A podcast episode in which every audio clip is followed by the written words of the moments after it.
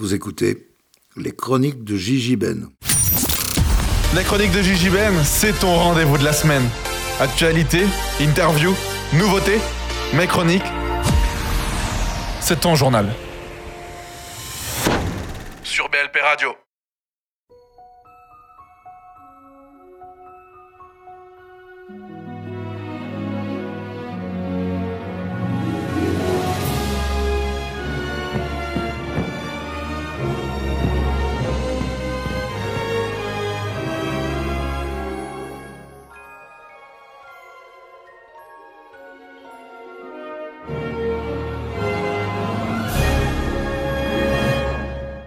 Enchanté en chanson en chantant.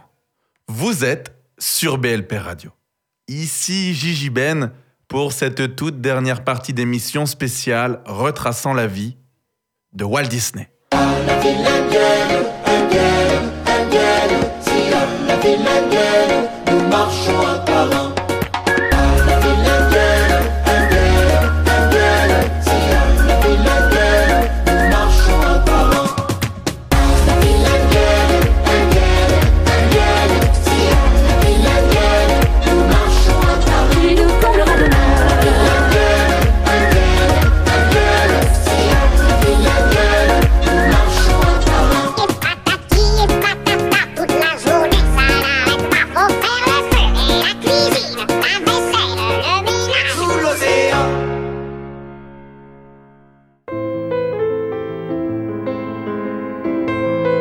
Déjà, je vais commencer par te dire merci de me recevoir parce que c'est quand même la moindre des choses. Euh, et puis, euh, bah, cette interview, comme je te le disais, du coup, euh, elle a pour but de parler un peu de l'univers Disney. Mais avant d'arriver du coup sur ce rôle qui était patibulaire et sur le fait de parler des méchants dans un dessin animé ou dans un film, on va peut-être d'abord parler de ton enfance, tout simplement. Comment est-ce que du coup, moi j'ai une question qui est quand même moi qui me turlupine. Souvent quand on va au théâtre, parce que du coup tu es comédien, quand on va au théâtre, on a des choses à dire, on a quelque chose en nous qu'on a envie d'exprimer sur scène, et il n'y a que la scène pour recevoir ce qu'on a à lui offrir. Et j'aimerais savoir qu'est-ce que toi, tu avais envie de dire sur scène, pourquoi tu as fait du théâtre, qu'est-ce qui t'animait, qu'est-ce qui te donnait l'envie de, de crier, de, de, donner à la scène et aux planches?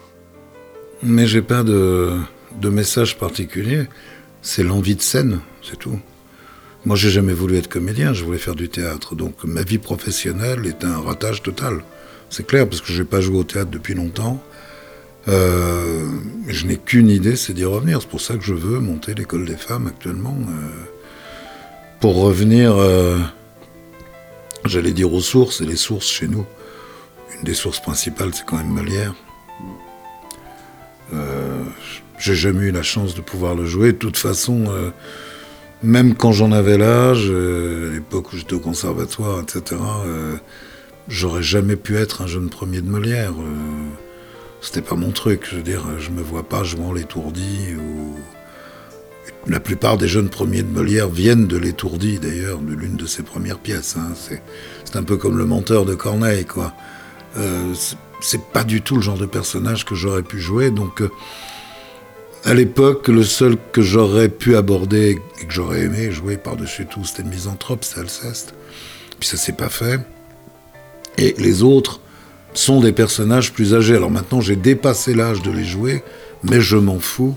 Je vais quand même essayer, quoi. Voilà. Donc il n'y a que Molière qui t'a qui t'a guidé Ah non, pas du tout. As eu Shakespeare aussi, t'as eu du Racine, ah as eu. oui, oui, non, moi j'ai une passion pour Racine. Euh, euh, J'aimais Corneille aussi. Euh, quand on était en cours de récitation à l'école, je me souviens, pas l'école, au lycée, je me souviens que je balançais le texte de Camille, les imprécations de Camille, Rome, l'unique objet de mon ressentiment, je m'en souviens encore. Texte prodigieux. Mais j'ai toujours eu l'amour du texte, hein. c'est évident. Euh. Bon, et puis après, il y a eu, euh, les romantiques, c'est-à-dire euh, Musset, dont j'adore, entre autres, le théâtre. Hugo, parce que j'ai une vénération pour Hugo. Je regretterais éternellement de ne pas avoir joué à Ruy Blas. Quand j'étais au cours Simon, euh, le père Simon me disait Travailler Hernani, c'est un brigand, c'est pour toi. J'aimais bien, oh, mais enfin, Hernani, le rôle est quand même vachement plus limité que celui de Ruy Blas, qui est, qui est passionnant, quoi. Et non, non, j'ai un peu joué de Shakespeare, euh, puisqu'avec Dominique Borg, mise en scène à l'époque par Denis Lorca, un copain du conservatoire, était dans la même classe. Euh, Denis a monté La Nuit des Rois, que j'avais avec Dominique Borg, qui est devenue une grande costumière, mais qui était une charmante comédienne. Elle était avec nous au conservatoire aussi. On avait adapté ensemble La Nuit des Rois, qu'on a joué ensemble, avec en plus Isabelle. euh, comment pas Isabelle? Non. Euh, euh, d'un seul coup, son nom m'échappe. J'ai des problèmes de mémoire des noms en ce moment qui est assez terrible. Une comédie. C'était. Je, je comprends pas qu'elle ait jamais été au français d'ailleurs. Enfin, surtout quand Antoine en a été le directeur, enfin l'administrateur. On travaillait ensemble avec Vitesse, on a travaillé ensemble euh, Britannicus. On a travaillé bah, la scène entre Britannicus et Néron, bien sûr. La scène, oui. C'est l'acte 2, non? Je sais plus. On a travaillé aussi euh, euh, Electre et Oreste. Ok. Et Antoine, qui était un, un helléniste distingué, nous racontait des choses absolument passionnantes sur la reconnaissance, je m'en souviens. Bon, en revanche, euh, j'ai pas eu le même désir de, de théâtre avec Antoine Vitesse après le conservatoire, à tel point que je rêvais de jouer Andromaque. Jenny Gastaldi. Je t'ai dit que ça allait Jenny. revenir. Hein Je t'avais dit que ça allait Jenny, revenir. ah bah oui. Jenny Gastaldi. Merveilleuse comédienne, enfin bon. On s'est perdu de vue. Et Jenny était dedans, enfin. Et puis au bout de quelques jours de répétition, euh, j'ai dit à Antoine, écoute, je vois pas où on va. Je me souviens qu'il y avait un escabeau. Je ce qu'il foutait là. Je voyais pas le rapport entre l'escabeau et la guerre de Troie. bah oui, non, parce dit, que... dit comme ça, ouais. Ah oui, mais dit comme ça, mais. Non, mais Andromaque sont quand même des gens qui se rejouent la guerre de Troie. Un Pyrrhus est le fils d'Achille. Et c'est qui? C'est c'est Hermione euh, qui dit à Pyrrhus euh, et retourner encore de la fille d'Hélène à la veuve d'Hector. C'est pas innocent, elle est fille d'Hélène. Hélène, la femme de Ménélas. Donc, elle est la fille de Ménélas. C'est pas, elle n'est pas la fille de Paris. Peut-être, je sais pas a fait un marmot à, Hélène à Troyes, mais donc, euh, elle est fille de Ménélas, le roi de Sparte. Oreste est fils d'Agamemnon, c'est sa cousine germaine, on l'oublie tout le temps, mais quand même, c'est l'histoire de famille. Et je vois pas ce que l'escabeau faisait au milieu, quoi, très clairement.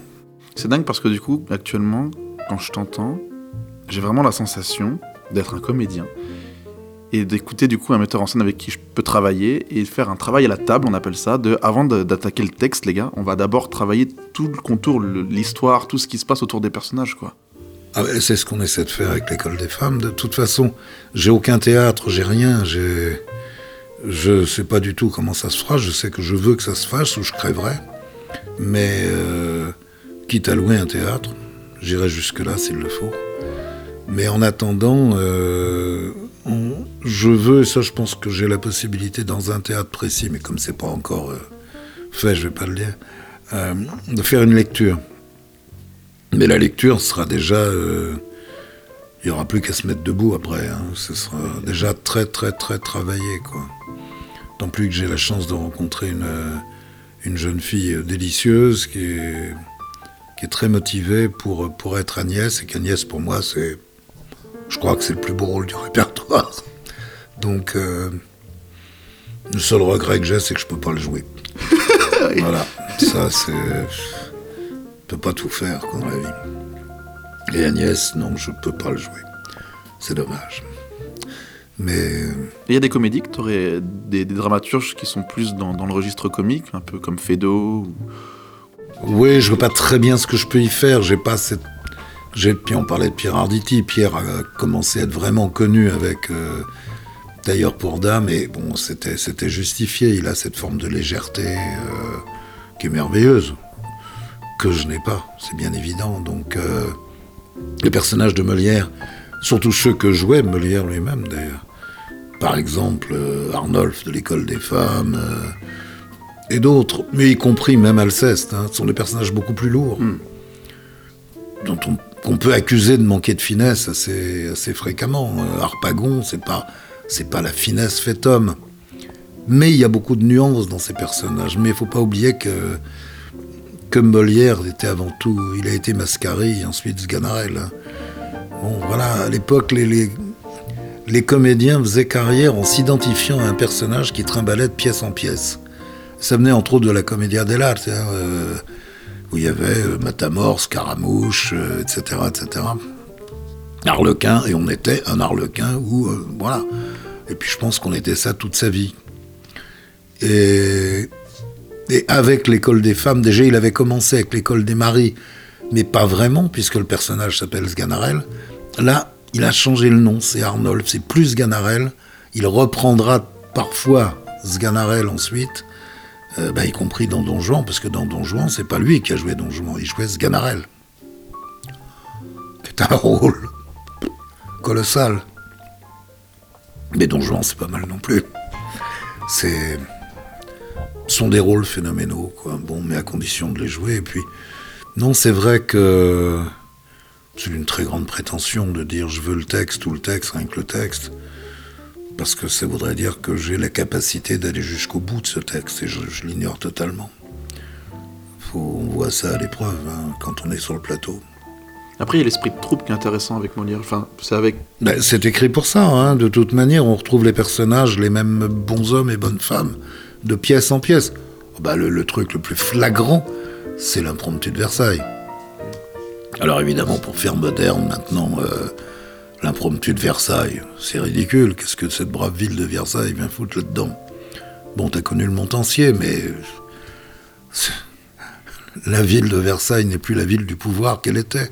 Donc si on joue l'impromptu de Versailles, évidemment, le, metteur en scène moyen euh, appellera, appellera ça aujourd'hui l'impro de l'Élysée, j'imagine. C'est pas mon truc. Moi, je, je pense que le fait de prétendre moderniser, d'abord, c'est d'une prétention insigne. Ça veut dire qu'on apporte quelque chose de plus à un auteur qui en a vraiment besoin. Et je, je trouve ça ahurissant. Oui. C'est vrai que Molière a besoin de nous pour exister. C'est ça, absolument. Ça fait quand même. Alors je sais jamais si c'est plus important de dire 350 ans ou 3 siècles et demi. Mais c'est ça quand même. Et ça se joue encore et ça fait encore rire. On oublie aussi une chose qui pour moi est essentielle. Sous le titre, il y a marqué comédie. Il n'y a qu'une seule pièce où c'est pas le cas. C'est quand même sans doute le, grand ratage de, Molière. C'est une comédie héroïque, comment s'appelle-t-elle? Je sais plus, le, Prince jaloux. Euh, c'est pas donc Sange d'Arac. Comment ça s'appelle? Je sais plus, tiens, je te dirai le nom tout à l'heure. C'est. C'est un. Bon, c'est bidesque. Je veux dire, il y a si, il y a quatre vers à sauver, Molière les a repris textuellement dans le Misanthrope. mais, mais oui, non, mais sinon, c'est. C'est pénible. C'est, pas bon, quoi. Bon, ça peut arriver. Hein. Euh, je- ce oui, oui. D'ailleurs, personne ne le joue jamais. Mais, mais c'est assez insensé. Euh, ces pièces sont faites pour faire rire. Et il fait rire de la douleur du personnage principal 9 fois sur 10. Ce qui est le cas pour Harpagon. C'est quel cas pour Alceste aussi. Pour Alceste, bien évidemment. Et Alceste fait rire.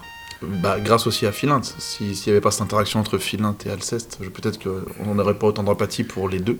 Non, mais parce que le personnage, par ses outrances, est ridicule. Et puis, tous ces personnages sont quand même. Alceste, c'est pas un salopard. Mais les autres le sont, que ce soit Arnolphe, Harpagon, Don Juan, Tartuffe. Mais ces, ces gens sont monstrueux. Et dans le meilleur des cas, les gentils, ceux qui sont pas vraiment pourris, sont quand même, en tout cas chez Molière, sont, sont des tyrans domestiques. Euh, Alceste est aussi invis- invivable que Monsieur Jourdain. C'est vrai. Ce brave Monsieur Jourdain, mais, mais il fait chier toute sa famille, je veux dire. Il pourrit la vie de tout le monde. Ce sont des gens qui ne pensent qu'à eux, d'ailleurs, qui sont complètement auto-centrés sur eux-mêmes. Enfin, c'est effrayant. Et c'est ça que dénonce, entre autres, euh, Molière. Donc, euh, Et si c'est parvenu jusqu'à nous dans ces conditions-là, c'est quand même qu'il y avait des raisons. Si ça fonctionne encore. Mais pourquoi veut-on à tout prix nous faire chier avec Molière? J'ai vu l'autre jour, j'ai vu qu'un acte, je crois, j'ai arrêté, un scapin. Un scapin, ils ont trouvé le moyen aux Français de ne pas nous faire rire avec Molière, à la comédie française qui prétend être la maison de Molière. C'est quand même absolument insensé, quoi. Moi, je m'en fous de voir Scapin à poil. Je vois pas très bien ce que ça apporte. Il faut que ça ait du sens aussi. Je vois pas lequel. Je vois pas bah lequel. Bon. Euh, et puis il y a un échafaudage et, on voit ces malheureuses jeunes femmes descendre en costume à peu près 17e, en faisant gaffe de pas se casser la gueule dans les dans ces dans ces escaliers métalliques. Parce qu'avec une robe longue, c'est quand même pas facile. Mais c'est d'un grotesque accompli. Alors je ne peux pas supporter au-delà de... Je sais même pas si j'ai vu tout le premier acte. L'autre jour, j'ai vu un donjon à la télé, un donjon de Mozart. Et Jouvet a raison quand il dit que Mozart. Enfin, Mozart, c'est d'Aponte, hein, je pense, son librettiste, qui a plus ou moins détourné le sujet de donjon, parce que dans le donjon de Mozart, il est question des femmes et quasiment que de ça. Or, c'est pas le sujet de Molière. Euh, Don Juan est un libertin, au sens où on l'entend au XVIIe. Donc ça s'applique aussi à ses rapports avec les femmes. Mais c'est pas l'essentiel. C'est quelqu'un qui remet en cause non seulement la religion, mais même l'idée de Dieu. Et c'est pour ça qu'à la fin, heureusement, il y a une femme orale, il va en crever. Mais euh, enfin, propose quand même à une statue de, dîner avec elle. C'est hein, légèrement osé. Euh, et, c'est ça le sujet. Jouvet disait que le sujet de Don Juan, c'est que Don Juan essaie désespérément de croire en Dieu et qu'il n'y arrive pas. C'est intéressant. Ça, c'est intéressant. Que Don Juan soit un cavaleur, euh, bon, oui. Mais c'est. À la limite, c'est. C'est pas la raison du, personnage, c'en est le, corollaire. C'est c'est ce qui en découle. Étant donné son comportement général, il est logique qu'il se comporte aussi comme ça, entre autres parce que le mariage est un lien sacré. Bon. Et c'est ce qu'on retrouve dans, dans, l'école des femmes, hein, le côté sacré du mariage. Euh, avec le concile de Trente qui, qui a été fait pourquoi Pour mettre en cause la réforme de Luther, qui avait dit que le mariage n'était pas un sacrement. Dans les précieuses aussi, on retrouve cette, euh, cette caricature. Les précieuses ridicules. Du, mariage? Oui, un peu. Ou pour se marier, il faut avoir des hommes de valeur, patati, bah, Villebrequin par exemple, enfin Mascari. Ouais. Euh, et après, à la fin, on apprend que, bah, en fait, non, vous voyez, les filles, vous êtes tombées amoureuses d'un garçon qui n'est pas de la haute, et pourtant, vous êtes, vous m'aimiez quand même, quoi. Ouais, ouais, mais. Non, mais là, c'est pas ça le problème. Là, c'est l'aspect sacrement du mariage, c'est-à-dire le lien avec la religion. Hmm. Euh, c'est ça que Don Juan profane, entre autres. Et euh, Arnolphe n'arrête pas de dire à Agnès euh, euh, qu'on peut pas se faire des bisous, des trucs, des machins, tant qu'on n'est pas marié. Mm. Il lui, lui dit, mais c'est plus un péché quand on est marié Non, non, c'est plus un péché. Le mariage sanctifie l'union, en fait. et c'est ça que, que Don Juan, entre autres, remet en cause. Alors le donjon que j'ai vu l'autre jour, heureusement, moi j'ai trouvé que l'interprétation au niveau vocal était magnifique. Les hommes comme les femmes, c'était vachement chouette, c'était très très bien. Simplement, ils étaient en costume de ville d'aujourd'hui. Et là, il y a quand même quelque chose qui manque. Parce qu'à la fin, je ne connaissais pas l'argument du donjon de Mozart. globalement, mais euh, quand on l'entend euh, en italien, hmm. Hein, parce que c'est en italien que ça se chante en général. Je, bon, je, ne savais pas le sens de, tous les mots, loin de là. Et à la fin, Don Juan propose, c'est les Porello, c'est Sganarelle, quoi, bon, enfin là c'est les Porello, propose d'échanger leurs habits. Ce qui est d'une perversion énorme, puisqu'il est poursuivi parce qu'il a, il a il a entraîné une jeune femme encore, etc. Donc il est poursuivi par son prétendant ou son fiancé, le fiancé de cette jeune femme, à juste titre, et qu'il a la trouille d'y passer, parce qu'on peut se trucider hein, à l'époque quand même assez allègrement. Et quelle est la caractéristique de Don Juan? C'est un gentilhomme. Leporello est un valet, donc Don Juan est armé. Donc quand ils échangent Don Juan et Leporello, il arme son valet, donc il le désigne comme cible. C'est monstrueux, hein Là, ils ont échangé leur cravate. Ça s'est résumé à ça, puisqu'ils sont en costard, complet veston. Ils ont échangé leur cravate. Ils n'ont pas compris. Et cette malheureuse Danielle Elvire, ah, il a cru que les Porello étaient donjons à cause de la cravate. Non, mais attends, on se fait de la gueule de cul. Mais c'est ça, c'est ça. Dans la, je veux dire, donc on en arrive sous prétexte de modernisation à des absurdités totales.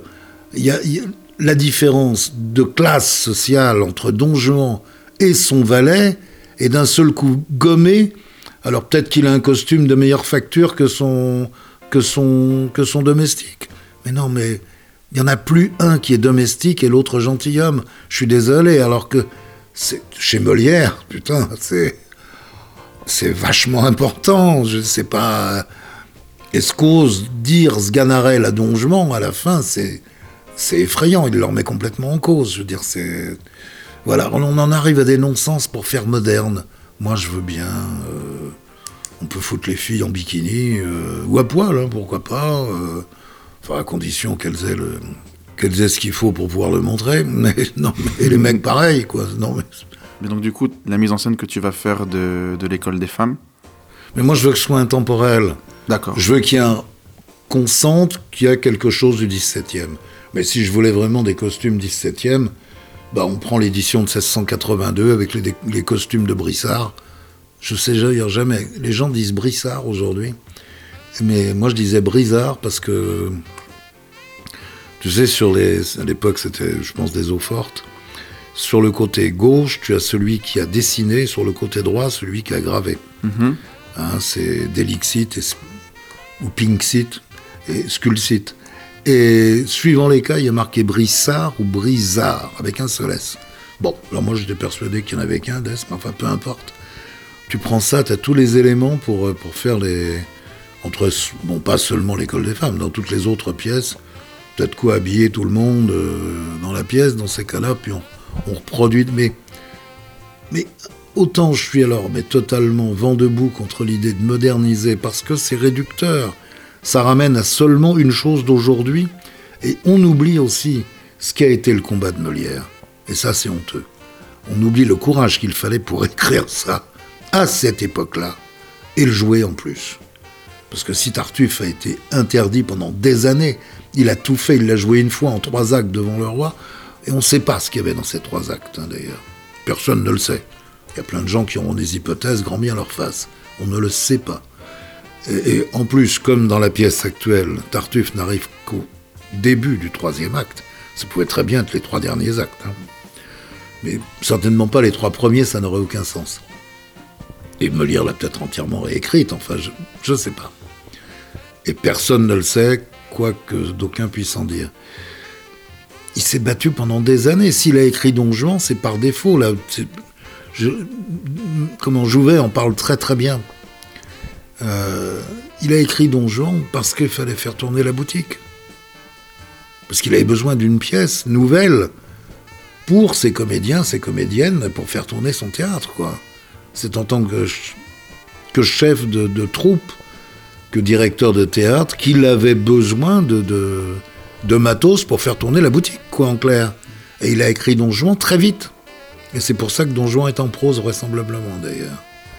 Parce que ça, on a vu ça avec... euh, c'est le fils de Racine qui a laissé des traces par rapport à son père, que l'on n'a malheureusement pas sur Molière, parce que le, le seul enfant qui a survécu, c'est sa fille, mais de toute façon, il l'a eu tard, elle n'a jamais écrit quoi que ce soit à son sujet.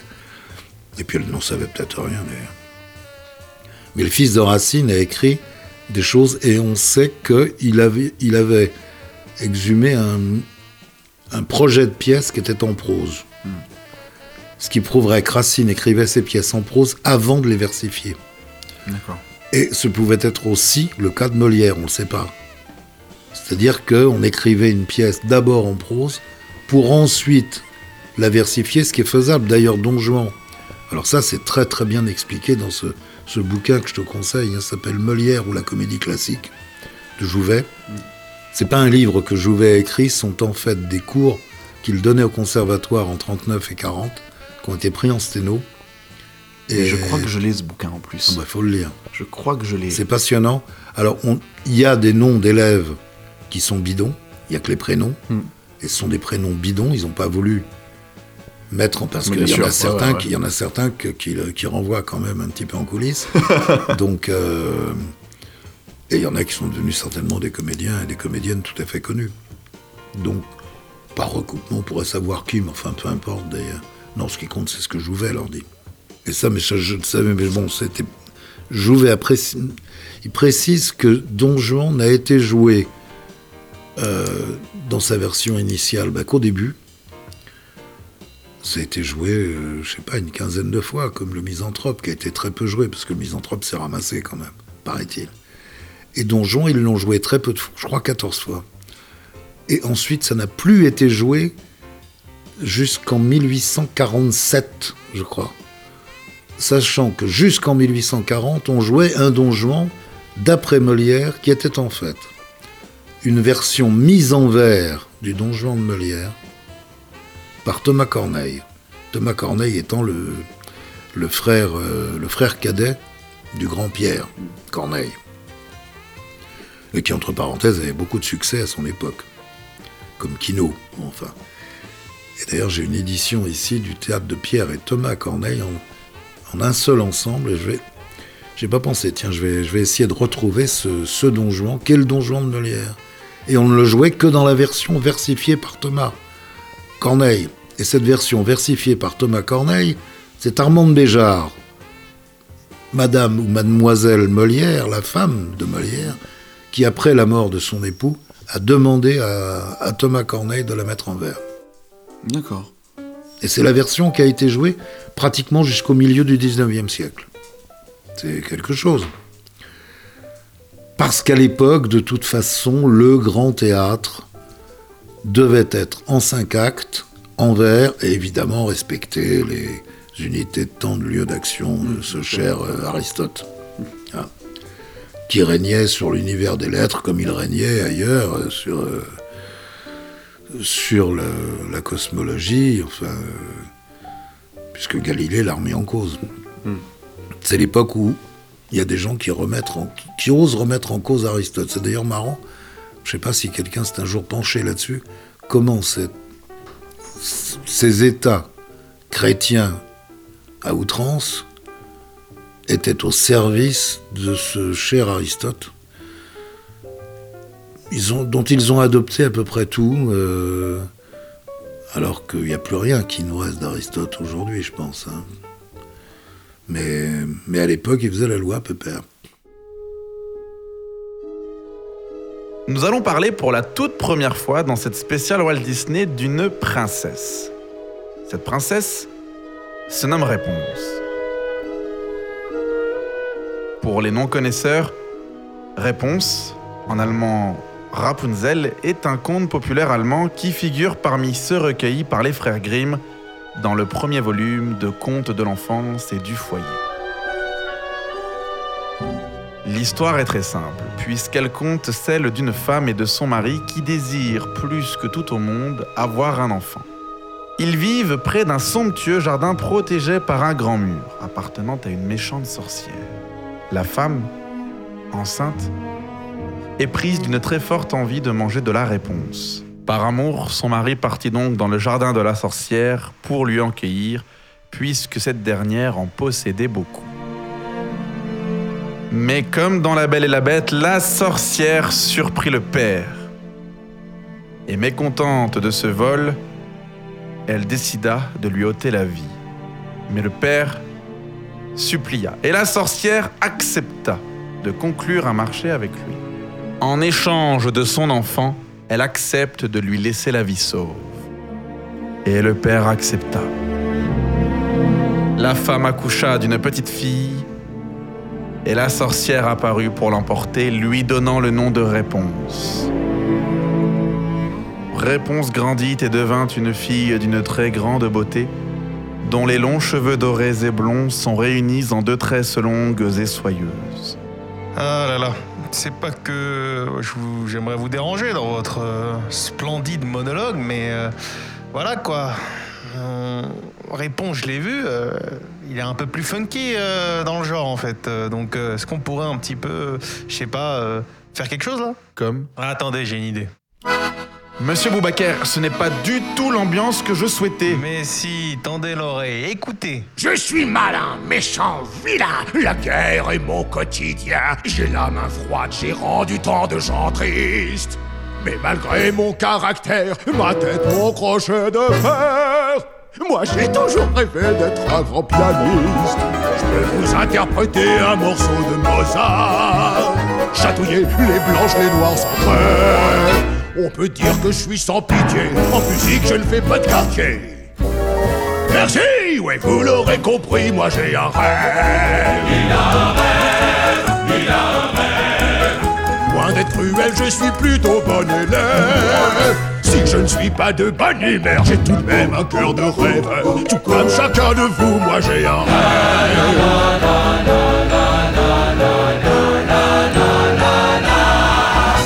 un pauvre gars tout cabossé, j'ai une plaie toute infectée. Les dames sont en pleurs devant ma laideur.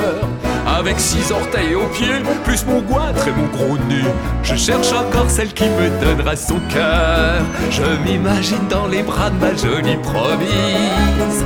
Heureux sur une gondole à Venise. Si je suis laid et repoussant, je suis l'amant, pas le brigand. Vous l'aurez bien compris, moi j'ai un rêve. Moi j'ai un rêve. Moi j'ai un rêve. J'espère qu'un jour l'amour prendra la relève.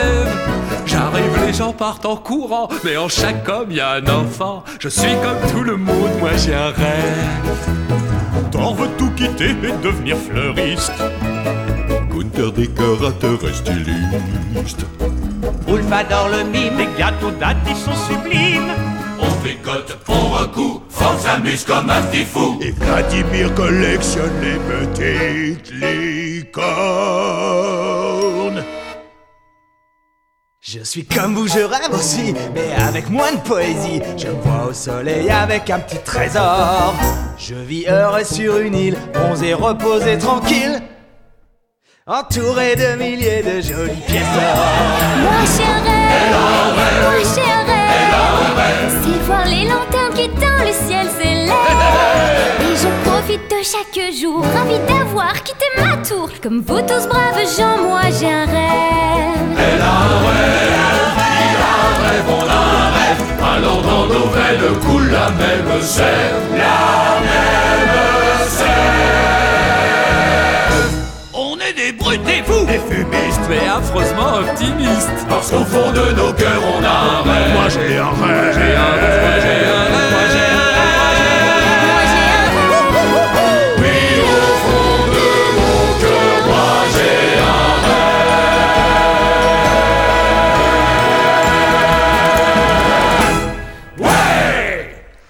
Hein. Ah là là là là là là. Monsieur Boubaker, je vous remercie pour cette petite interruption. Mais si vous me le permettez, je vais reprendre le contrôle de ma partie de chronique, de cette petite partie d'émission, en vous parlant, il est vrai, euh, non pas de réponse des frères Grimm, mais de réponse du studio Disney. Est-ce que vous m'autorisez à démarrer? Bien sûr, je vous autorise à démarrer. Mais avant de démarrer, laissez-moi vous rappeler que le succès fragile de La Princesse et la Grenouille avait fait craindre une désaffection du public pour les princesses.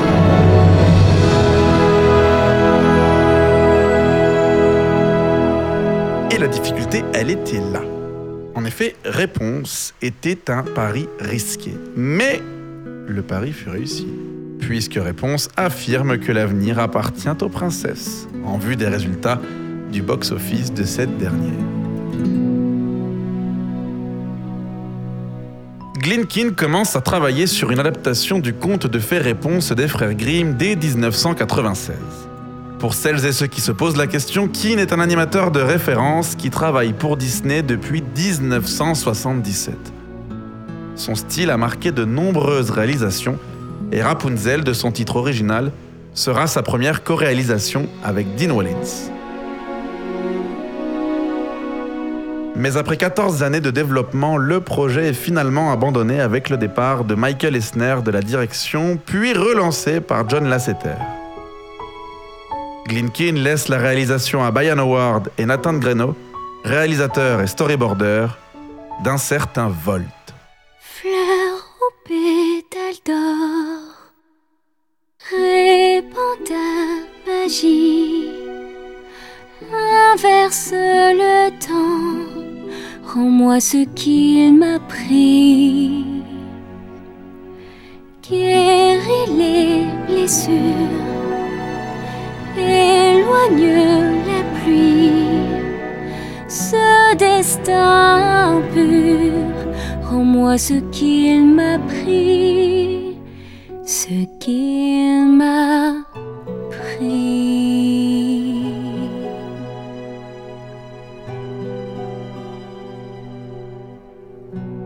Moi j'ai une question parce que bon, ça va faire plusieurs émissions qu'on est là, etc., qu'on qu'on parle des films Disney et tout, mais j'avoue que moi j'avais écouté la première, euh, la première édition euh, Walt Disney. Si vous ne l'avez pas fait, je vous invite à le faire. Hein, petite promo que, que, que je glisse par- par-ci par-là. Je n'étais pas dedans, mais, mais non, mais elle, elle était très bien. Et vous avez parlé de princesses, beaucoup de princesses, il me C'est vrai, vous avez raison, M. Walker. j'avoue que là, euh, moi, je suis assez étonné parce que c'est vrai que l'émission avançait et je me disais, mais comment ça se fait que vous n'avez pas parlé encore de princesse C'est en parce fait que je m'étais attardé sur les méchants au départ, les méchants Disney. Et puis, au fur et à mesure du temps, vous m'avez euh, indiqué qu'il fallait euh, parler d'autres choses, d'où Tarzan, dans Oui, l'ancienne émission c'est que vrai, nous c'est avions vrai. fait ensemble. C'est vrai. Ouais, hein. Et euh, réponse. Et puis, nous parlerons également d'en avant, juste après. Oui, on parlera d'en avant, mais c'est vrai que quand on pense à Disney, certes, on peut penser aux méchants, on peut penser à Il était une fois, on peut penser à plein de choses, mais les princesses, c'est aussi ce qui revient le plus souvent, on est d'accord. Bah, surtout que réponse, ça a été un succès fou. Ouais, c'est un- 2010 hein, quand même. hein. Et oui. 2010, on n'était pas encore à une époque où euh, le cinéma, ça faisait pas encore euh, euh, des milliards, tu vois, des, mi- des milliards de, de dollars de. Celui-là, il a de- fait- de celui-là, bénéfices. celui-là, il a fait 802 millions. hein. Ouais, pas, pas très loin, tu vois, mais. euh, Non, mais à cette époque- c'est fou. À cette époque-là, et quoi, c'est- c'était quoi C'était les. Il n'y a pas eu les premiers Star Wars. Hein. À l'époque, c'était fou. Ah non, non, non, les Star Wars sont arrivés en 2015. Ah. Euh, juste avant, on a eu Toy Story 3 qui a fait. euh, tac, tac, tac. Toy Story 3, je sais plus combien ils ont fait. Je crois qu'ils ont, ils ont, ils ont dépassé le. mille- Ouais, ils ont fait 1300 et quelques millions de dollars. Donc c'est super. Ouais, C'est- ouais, non, c'est- c'est- c'est- c'est ouf. c'est- ouf, mais ouais, c'est vrai que Réponse, c'était c'était quand même quelque chose et, et c'est pas mal. Moi, je suis content que vous en parlez parce que c'est quand même un film que moi j'avais vu bah, à l'époque, je l'ai vu au ciné. Et euh, moi, j'ai plutôt bien aimé. Moi qui. Bon, voilà, je suis pas plutôt en froid avec les films Disney, mais disons que je préfère garder euh, d'autres productions, on va, on va le dire ainsi. Oui, on va le dire ainsi. On va le dire ainsi. J'avoue que celui-là, il était vraiment pas mal. Des fois, ils arrivent à surprendre. Comme quoi. le prince est bon. Oui. Le prince, il est excellent. Est-ce que c'est vraiment un prince aussi? Ah, on pourrait se faire une thématique. Tiens, la thématique Walt Disney numéro 5, ça pourrait euh, tourner autour des princes dans l'univers Disney. Ouais, on pourrait faire ça. On pourrait, On pourrait. mais faudrait que, que vous puissiez revenir. Mais moi, je reviendrai, mais Ah. uniquement, voilà, si, si vous êtes toujours là, Ah bah oui, ça, ça en fait des choses. Et si je reprenais reprenez. Comme je vous le disais donc, Keane laisse la réalisation, mais reste superviseur de l'animation. Un poste stratégique pour un projet qui relance le genre du conte et dont le scénario bouscule les habitudes. Le dilemme moral de Robin des Bois n'est plus de mise, les mauvais garçons sont les bienvenus pour donner du caractère aux intrigues depuis l'arrivée d'un certain Aladdin. Séducteur et roublard, Flynn est un drôle de prince charmant et a fort à faire avec cette princesse qui n'a peur de rien. Doté de second rôle dans la pure tradition Disney, comme Pascal le caméléon ou Maximus le cheval, le film a besoin d'un traitement artistique pour remettre le conte en vedette dans l'ère digitale de l'animation Disney. L'ambition de Kin est simple faire plier l'ordinateur devant l'artiste et non l'inverse, et retrouver la chaleur d'une exécution manuelle avec des outils 3D. Le NPR, qui a donné son caractère à Volt, est énormément utilisé. Retrouvant le coup de pinceau des artistes, Réponse se dote de la profondeur et de la lumière de l'image de synthèse. Un délicat équilibre entre deux techniques que Keane présente aux animateurs dans un séminaire intitulé le meilleur des deux mondes.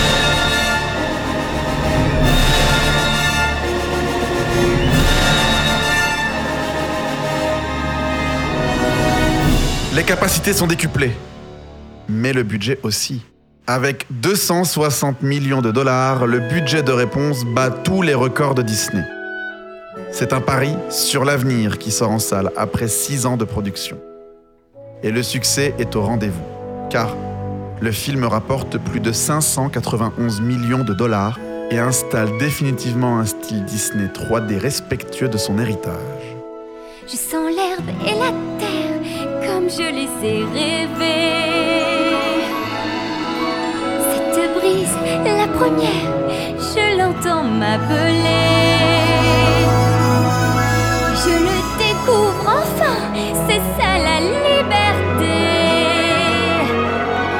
J'ai le droit de sauter, sautiller, de danser, de chasser, de filer, me faufiler, m'envoler, décoller, de plonger, de neiger, le soleil me sourit.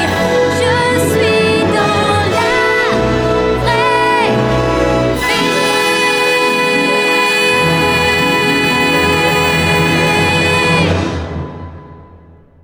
C'est parti pour les petits extras de Booba.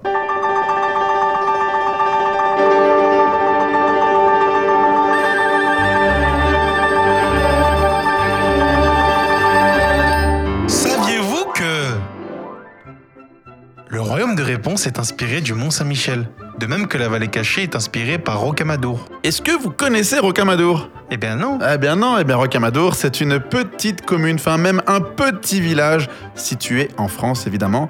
Et c'est un petit village en fait qui est en bord de falaise au sud du centre de la France.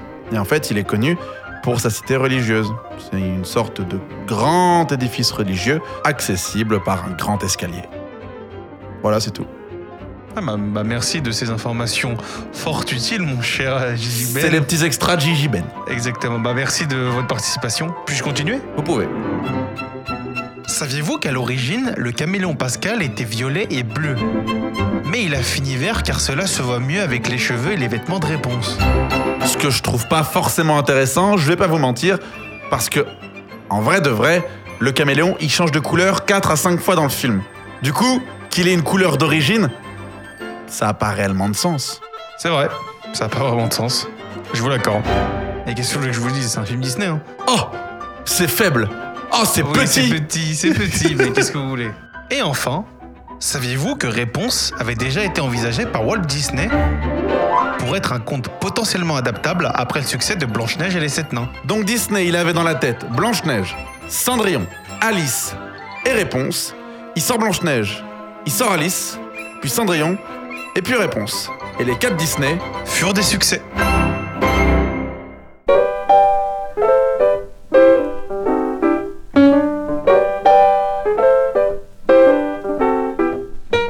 Tu me parles beaucoup de théâtre. Du coup, on arrive au doublage doucement. Comment est-ce que, du coup, tu arrives dans ce milieu du doublage qui ne demande. Enfin, on demande effectivement pour comprendre son personnage, peut-être de faire un travail de fond, mais souvent au doublage, on nous demande d'être rapide. de- T'as t'as le personnage, ok, il a vécu ça, voilà ce qu'il faut faire, voilà ce qu'il faut donner. Tu incarnes Non, mais on nous le dit pas, on nous le raconte pas d'ailleurs. Non, non, il n'y a pas de travail de table pour un double. Non, moi déjà, j'ai toujours exigé, et ça n'a pas toujours été le cas, euh, d'essayer de voir le film avant, pour savoir de quoi il s'agit. Oui, et du coup, ça dure, ouais, ouais. Mais c'est tout, je veux dire, euh, le problème c'est que le rôle est déjà joué par quelqu'un d'autre. Donc euh, il faut, faut rentrer dans le costard. Il faut mettre les pompes du mec qui est en face. Je veux dire, il n'est pas question, enfin pour moi en tout cas, de d'essayer de briller à sa place et surtout contre lui. Non, non, c'est un travail très humble qui consiste simplement à faire croire que c'est lui qui parle dans une langue qui n'est pas la sienne. Voilà, c'est simple. C'est pas simple d'y arriver. Mais c'est tout. Il n'y a pas autre chose. On n'a pas à... Bon, je sais qu'il y a des copains dans certains trucs qui. Qui en remettent, enfin, euh, surtout sur des séries, qui. Moi, je suis pas d'accord. Sur un dessin animé, on a plus de liberté. Quand même. Bah oui, Parce que c'est c'est pas, c'est pas un être vivant. Enfin, il l'est. hein. Mais Moi, j'adore les dessins animés. c'est- Je trouve ça merveilleux. Mais, mais c'est autre chose. Il y a pas. Là, sinon, il y y a un bonhomme qui a joué. euh, j'ai pas le droit de le trahir, quoi. C'est aussi con que ça. Moi, j'essaie de de donner au spectateur l'illusion que c'est lui qui cause dans le poste. Voilà. J'ai toujours dit, faut rentrer dans le personnage pour donner l'illusion qu'on en sort. Mais il est déjà joué. Je vais pas jouer à sa place. Ça a été une faiblesse aussi, le fait d'avoir une voix comme ça. Bah, du coup, aujourd'hui, tu es la voix de Stallone. Est-ce que ça a été. Ça a dû évidemment être à la fois hyper, hyper enfin, super, dans le sens où, oui, c'est bénéfique, parce que du coup, tu as toujours été rattaché à cet acteur. Oui, non, mais, Mais ça n'a rien de bénéfique, je veux dire. Moi, je trouvais, je trouvais ça, je trouve ça assez passionnant parce que le personnage, enfin le, Toi, tu commences à le connaître en plus à force. ouais, un petit peu. Mais euh, non, non, mais oh oui, mais il est changeant, Dieu merci. Et moi, je le trouve passionnant, ce mec. euh, il est quand même ahurissant, quoi. C'est assez extravagant ce qu'il fait et la façon dont il le fait, dont il se démerde pour le faire. euh, chapeau. Mais non, mais la voix, là, j'ai la voix flinguée. Pourquoi? J'en sais rien. Alors que j'ai arrêté de fumer depuis très longtemps. Enfin, deux ans et demi, ça commence à faire long. mais on s'en remet pas hein, de ce truc-là. Je parle de la cigarette. J'en étais à trois paquets pendant des années, donc euh, ça laisse des traces. Et sur les poumons aussi. Donc euh, c'est nocif, quoi qu'il arrive, parce que j'ai jamais cherché à me faire une voix avec des cigarettes. C'est complètement con. Non, mais j'avais la voix déjà euh, étrange, un petit peu comme ça. René Simon, au cours Simon, m'avait dit Va en Italie, t'as une gueule à faire du cinoche, on te doublera pour la voix. Bon, j'ai tout entendu à ce sujet-là. Hum, Au conservatoire, on m'avait envoyé voir un professeur de médecine, dont j'ai la bonté d'oublier le nom. Bon, on avait un grand écart d'âge, je suis pas certain qu'il soit encore vivant, mais sinon, c'est pas la peine de, de salir sa mémoire. Euh, il te foutait une électrode devant, une derrière, il prétendait retendre les cordes vocales en faisant ça. Ah C'était pas con, ça fonctionnait d'ailleurs. Ce qui fait qu'après, j'ai eu des aphonies que j'avais jamais eues. Et à l'époque, j'ai rencontré René Faure, D'accord. qui était une très jolie comédienne, charmante, une comédienne chouette. C'est elle qui jouait la, la jeune première dans La Chartreuse de Parme avec Gérard Philippe. Et quand j'avais rencontré René, elle m'avait dit Oh, surtout, n'y retournez pas. Il a flingué la voix de tout le monde aux Français. Ah. Donc je n'y suis pas retourné. Mais c'était le médecin officiel de la comédie française, donc du conservatoire aussi, quoi. Voilà, parce qu'on voulait me guérir de ma voix. Bon, euh, je me souviens aussi à l'époque, enfin, non, c'était déjà passé, cette époque-là, mais dix ans avant, je me souviens de ce que les gens avaient écrit au sujet de la voix d'Aznavour, c'était effrayant quand des mecs avaient osé lui dire euh, Vous pouvez quand même pas, avec la gueule que vous avez et la voix que vous avez, chanter des chansons d'amour. On a osé dire ça à ce mec. Moi, j'ai eu la chance de le voir, il avait plus de 80 ballets, putain. Oh La claque dans la gueule. Ça chantait, hein. Ouais. J'ai une copine qui a été sa choriste pendant, je sais pas, 20 ou 25 ans ou 30 ans. Enfin, non, c'est. Voilà, mais bon, il y avait des canons à l'époque euh, qui faisaient que tu rentrais dans le moule ou tu n'y entrais pas. Il était évident que j'y entrais pas. Je sais même pas pourquoi on m'a admis au conservatoire. On a passé son temps à me dire que j'étais pas classique. J'aimerais bien savoir ce que c'est qu'être classique. Mais c'est correspondre, euh, aussi bien physiquement que par le jeu qu'on peut avoir. euh,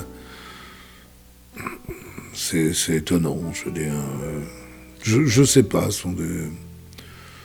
De toute façon, au conservatoire, je fais partie des deux seuls mecs dans l'histoire, paraît-il, ce que m'avait dit le directeur du conservatoire, que j'aimais beaucoup, Pierre-Aimé Touchard, à l'époque. J'ai refusé de concourir et il m'a dit Ah, ben vous êtes le deuxième. Il y en a eu un dans les années 30. C'est marrant. C'est peut-être pour ça aussi cet amour du dessin animé. Par rapport à, par exemple, si on prend Patibulaire en Disney. Enfin, Ah non, ça n'a si- rien à voir. Ah non, patibulaire, parce que patibulaire, euh, je sais pas, j'ai dû faire des essais dessus. Parce qu'il y a eu une série, il devait être doublé par quelqu'un d'autre avant, il devait apparaître de temps en temps, mais il y a eu une série qui s'appelait La Bande à Dingo, et qui était centrée sur Dingo d'une part, donc Goofy en anglais, et Pete, c'est-à-dire patibulaire, et sur leurs enfants. Dingo ayant un, un garçon qui ne lui ressemble pas, mais qui ressemble à Pat, et l'inverse, Pat ayant un fils qui est, qui est gentil comme Dingo alors qu'il est le fils de Pat, plus une petite fille absolument odieuse, plus une femme, alors que Dingo n'a pas de femme. Bon. Et puis j'ai été pris sur essai, mais d'un patibulaire pour moi, c'était un personnage de mon enfance, du journal de Mickey. D'accord. Et dans le journal de Mickey, ce qui n'est pas le cas dans la série, et ce qui n'est plus le cas depuis, euh, c'était l'ennemi juré de Mickey. Bah, c'est comme dans du coup euh, Mickey, Donald Dingo, les trois mousquetaires en fait. Patibulaire où tu chantes justement en plus. Ah bon, Euh, il est, bah, il est jambe de bois, euh, il prend. Il, Ouais. plus, Ah ouais, c'était le méchant. Oh non Quand le méchant a le cœur en fête, on devine ce qui se passe ensuite. Le méchant chante c'est tout moi, c'est ma vie, c'est ma loi. Je suis un gros vilain, pas pour et voilà pourquoi. La cigogne à peine passée m'a moissé, exclamé Quelle horreur, je n'en veux pas, malheur, pauvre de moi. Pas t'es cruel, pas t'es snob, pas t'es mortel et ignoble. Arrête, c'est trop à moi le gros lot, et à moi le boulot. Je ne me laisserai pas abattre, je serai roi, un de ces quatre, et je t'en mettrai plein la vue, même si je suis qu'un pirate. Ah, faute d'amour, il faut faire peur, faut devenir une terreur, faut tirer les ficelles, y mettre son cœur. Alors j'entre dans la danse, c'est ma chance, et je me lance, acclamez-moi et craignez-moi pas rois de France. Ah, ah. Bonsoir, fidèle lieutenant, et attention, bricade. Quoi? Acclamez-moi et craignez-moi pas, tes rois de France Pourquoi il n'y a plus de musique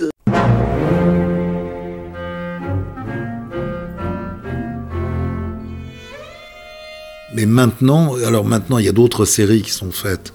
Euh, je sais plus, ça, ça s'appelait Mickey, Mickey Mouse Clubhouse. Maintenant, c'est encore un autre nom. Enfin, ils font une nouvelle série pendant 4-5 ans et, et puis après, la série change, mais c'est toujours les mêmes personnages qui reviennent. Il y a toujours Mickey, Minnie, Dingo, euh, Mickey, Minnie, Donald, Daisy. Oui. Et puis, Plutôt, le, le chien il y a de. plutôt, ouais. oui, mais plutôt, il n'a pas de voix. Il fait wawa, mais il parle pas. Il Oui, parle pas. Il parle pas. C'est vrai. Il y a, les- il y a les- peut-être les trois. Il y a Picsou Non, Non, Picsou, j'ai ouais. jamais vu. Euh, non, non, mais il y a toujours. Et Loulou peut-être Hmm, C'est rare. Il y a de- Dingo et Pat. Ouais. De temps en temps, Clarabelle, la vache. Ouais. La copine de Et c'est comme ça que je me suis rendu compte que, mais c'est- j'ai mis très longtemps avant de me rendre compte que, que Pat est un chat. C'est un chat. Il a d'abord il a de toutes petites oreilles, si tu regardes bien. Ah, c'est un chat Ben oui. Pour une raison fort simple, c'est l'ennemi de c'est une souris Bah oui. Oui. Et Ah, c'est génial J'apprends un truc aujourd'hui, c'est Bah fou oui, mais moi je, je, je me suis rendu compte de ça très très tard, quoi. C'est un chat Bah Bah, oui. Bien sûr Ouais, ouais. Et maintenant, il est devenu beaucoup, je, je le dis tout le temps, hein, ça me dérange pas, il est devenu beaucoup plus con que méchant. Donc avant, il était les deux. Maintenant, il est surtout con. Mais il- le personnage est merveilleux parce que il est savoureux, il cherche à bien faire, il est gentil comme tout. Donc c'est l'inverse. Avant, il essayait de, de, de foutre la merde. Maintenant, il essaie de faire le bien et ça fout, ça la, fout la merde, tout le temps parce que- ah oui, parce qu'il n'y arrive pas quoi. Le malheureux, il sait pas comment on fait, donc euh, il encombre, il gêne, il euh, mais, mais toujours plein de bonne volonté. Il fait des conneries avec beaucoup de bonne volonté, ce qui est quand même sympa. C'est excusable. Voilà. oui, bien sûr, oui, oui, oui, mais on lui en veut même pas, quoi. Euh, malheureux, on peut pas lui en vouloir. il est tellement limité intellectuellement. Oui, c'est pas faux. C'est pas faux. Mais comment Mais c'est c'est un bonheur de, de- de ce, ce personnage pour moi.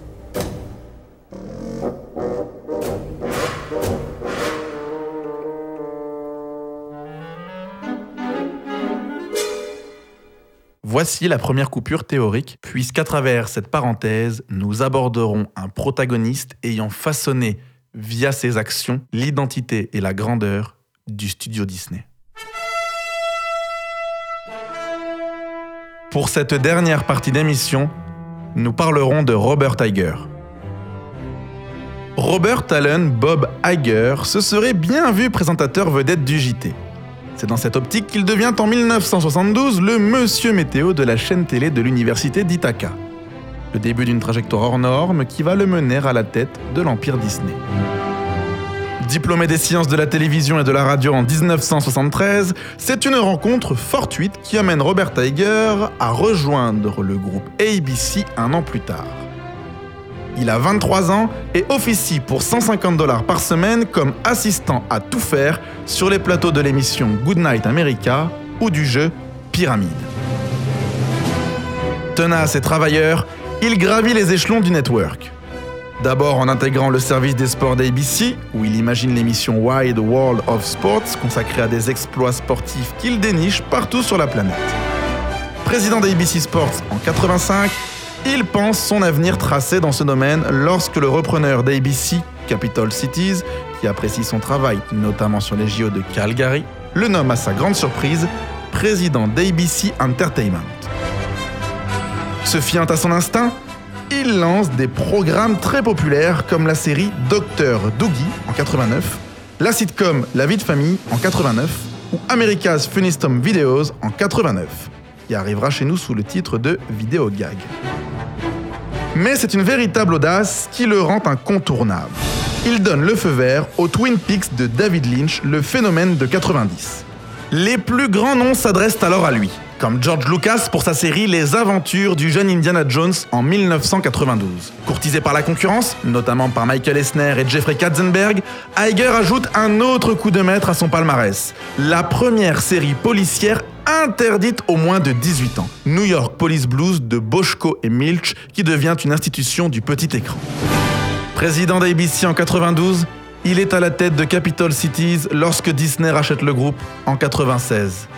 Nommé président de Walt Disney International puis numéro 2 de Disney, le dirigeant d'ABC lance des succès comme Papa Bricole et le jeu qui fera des émules sur toute la planète qui veut gagner des millions? Lorsque la campagne Sauver Disney met fin au règne d'Esner à la tête du studio, celui-ci propose Iger pour lui succéder. Sixième CEO de la maison de Mickey en mars 2005, Robert Iger doit soigner le groupe des cicatrices laissées par les conflits internes et les départs successifs et remédier à une situation financière délicate. Il s'emploie alors à reconstruire l'empire de ses fondations en rachetant Oswald le lapin chanceux, première star Disney en 1927, ou en rachetant Pixar à Steve Jobs en 2006. En 2009, il décuple le potentiel de Disney en achetant Marvel Entertainment. Puis, en octobre 2012, c'est au tour de Lucasfilm de rejoindre le giron de Disney. En 2019, c'est le catalogue mythique de la 21 Century Fox qui est acquis. Iger poursuit aussi l'expansion internationale des parcs Disney qui aboutit à l'inauguration en juin 2016 du Shanghai Disney Resort. Après avoir vu son contrat à la tête de la compagnie prolongé à trois reprises au-delà de son terme, Robert Tiger annonce son départ de toutes ses fonctions pour 2021. En 14 ans, il aura métamorphosé le studio en un géant, régnant sur le box-office avec la MCU, Marvel Cinematic Universe, et dont le chiffre d'affaires a pratiquement doublé par rapport à 2005. Et avec Disney ⁇ il a fait entrer Disney dans le 21e siècle.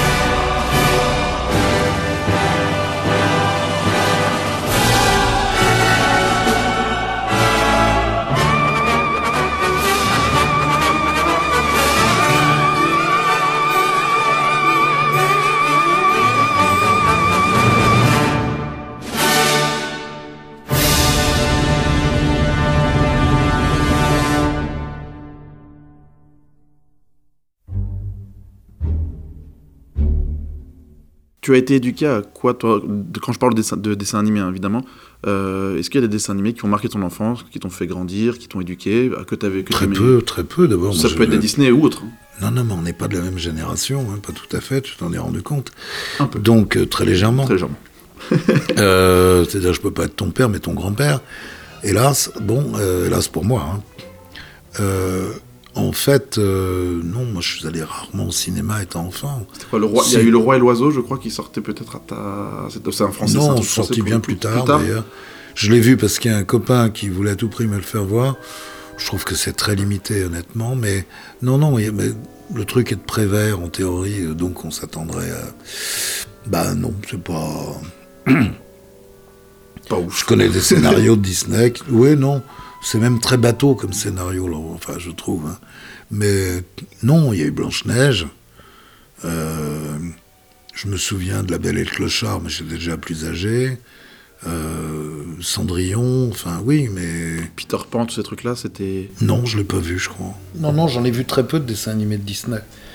Parce qu'on allait très peu au cinoche, que il n'y avait pas la télé. Enfin, on- mes, mes parents n'ont pas eu la télé tant que j'avais pas passé le bac, je crois.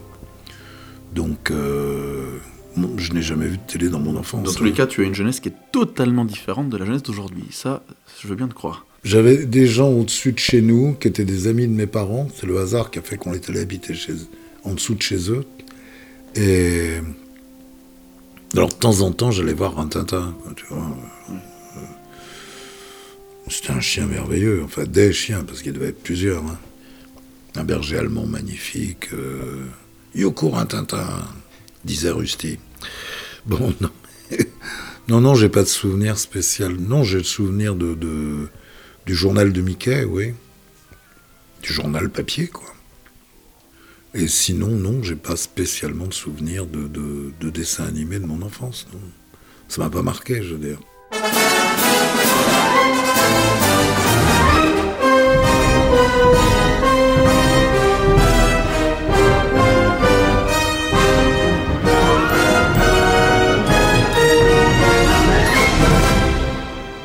C'est quoi pour toi un bon méchant? Parce que je comprends la, la thématique du méchant parce qu'on est du coup dans, ces, dans, cette, dans une émission qui parle en fait des méchants, que ce Je soit au théâtre, pas, que ce euh, soit au dessin. Comment est-ce que toi je tu interprètes des Mais non, mais moi je suis déformé. Moi, le bon méchant, il fait rire.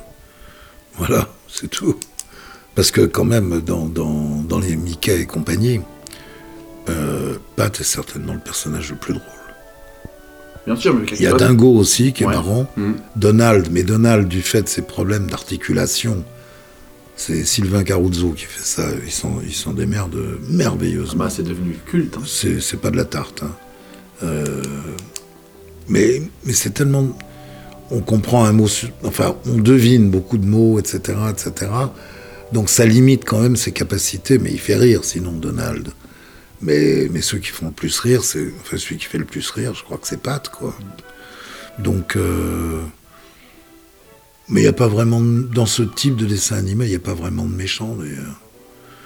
Parce que le dessin animé. euh, c'est quand même assez convenu comme type de. Moi, ce qui m'avait étonné, c'était dans la bande à Dingo, mais comme souvent, hein, ce que les Américains osent dire sur eux-mêmes, c'était affolant. ah oui, non, non, parce que c'est dans un petit village qui est au bord de la mer, si je me souviens bien, et je pense que c'est la côte est, hein, c'est pas la, c'est pas la Californie, c'est plutôt la côte est, pas loin entre New York et, et Miami, quoi, au milieu, à peu près. Euh, et, et dans le village, il n'y en a pas un pour sauver l'autre, quoi. C'est terrible. Et en particulier, ils sont tous alcoolos, au dernier degré, y compris le maire, y compris les pompiers. Enfin, je veux dire, te- et, Pat euh, est un marchand de bagnole. Mais c'est une caricature de marchand de bagnole, quoi. C'est pas possible.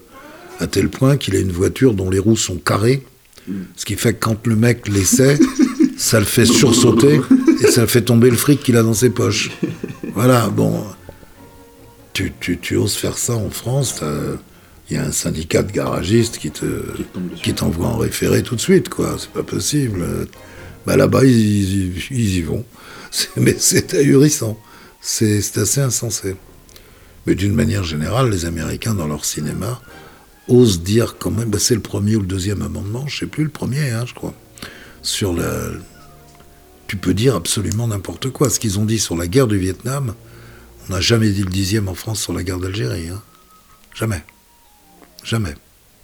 À tel point que j'entends encore, tiens, sur France Culture, des, des gens, aussi bien des gens qui étaient objecteurs de conscience, les rares qui l'ont été chez nous pendant la guerre d'Algérie, ou, ou inversement, des harkis, qui ont, on voit ce qu'ils ont subi. Euh, ça se dit à France Culture, quoi, et pas tellement ailleurs. hein. Euh, L'opprobre de, de, la France de l'époque, quand même. euh, tandis qu'aux États-Unis, je sais pas, il y a quand même des films assez connus qui sont, qui sont d'une violence terrible hein, concernant l'Amérique et à la fois ce qu'elle a fait au Vietnam et, et ce qu'elle a fait de ses propres enfants. hein. Et Rambo en est un des épisodes aussi. Parce que Rambo, c'est quand même un mec qui a fait son, son devoir de bon américain et quand il revient, on- n'en veut pas. Vous savez, pas de ça chez nous. Hein, selon une phrase célèbre. Bah oui, mais enfin, ce mec, euh, qu'est-ce qu'il a fait de mal? Il a fait ce qu'on l'a obligé à faire. Il est parti au Vietnam. A priori, euh, il n'a pas demandé à y aller, mais il y est allé. Alors à la limite, on lui en veut parce qu'il est revenu, quoi. Ce qui est monstrueux, quand même. Mais c'est pas un peu dur, je veux dire, il est chassé de la ville. Si je regarde bien le film, tu te rends compte que je pense que c'est pas innocent. J'ai oublié, d'en- ça je voulais le demander à Stallone, j'ai oublié de lui en parler. Mais tous les personnages, le shérif qui est produit, il est formidable. hein. Comé- tous les comédiens sont. Ça joue. hein. Ouais, ouais, ouais. D'autant plus que le- les rôles sont, sont des personnages odieux, c'est pas marrant de jouer ça. Mais le mec, le, le gars qui jouait le shérif, je sais pas s'il vit toujours d'ailleurs, il était enfin, il est formidable. Bon. Lui et ses acolytes. Il y a des mômes qui sont là. Et c'est les mômes de la garde nationale qu'on va appeler. Mais au départ, ceux de la ville, le shérif et les gens qui sont avec lui, sont beaucoup plus âgés que, que Stallone, que Rambo. C'est-à-dire que eux n'y sont pas allés. Alors ils sont plus âgés, mais c'est. Ils n'ont pas 30 ans de plus. Donc ils ont échappé au Vietnam comme ils ont échappé d'abord à la Corée. Et comme évidemment, euh, ils ont échappé à la première guerre, à la deuxième guerre mondiale. Hein? Donc ce sont des mecs qui ont échappé à toutes les guerres, qui en veulent à ce garçon qui revient parce que, quoi qu'on pense du fait que les Américains soient allés au Vietnam, le fait que des mômes y soient allés, ils n'avaient pas le choix. Moi, je, si j'avais été américain, j'étais de la génération qui, y est- qui serait allée. Mais très clairement, j'aurais eu 20 ans en 66, j'étais en plein dedans. J'étais trop vieux pour l'Algérie, mais pour le Vietnam, j'aurais été bon, quoi.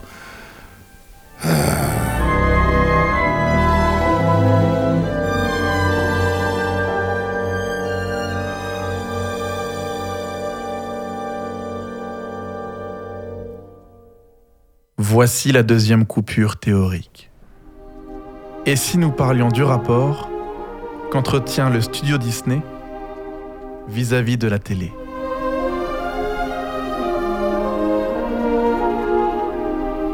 Nous allons parler de Disney ⁇ Si Disney a passé des accords avec Netflix, lui permettant de diffuser certains de ses longs métrages d'animation, les Star Wars, les Indiana Jones, mais aussi d'exploiter des séries en partenariat avec Marvel, la chaîne est consciente que la mode de consommation initiée depuis 1997 par son concurrent est en train de prendre le dessus sur tous les autres. Et sa réponse se nomme Disney ⁇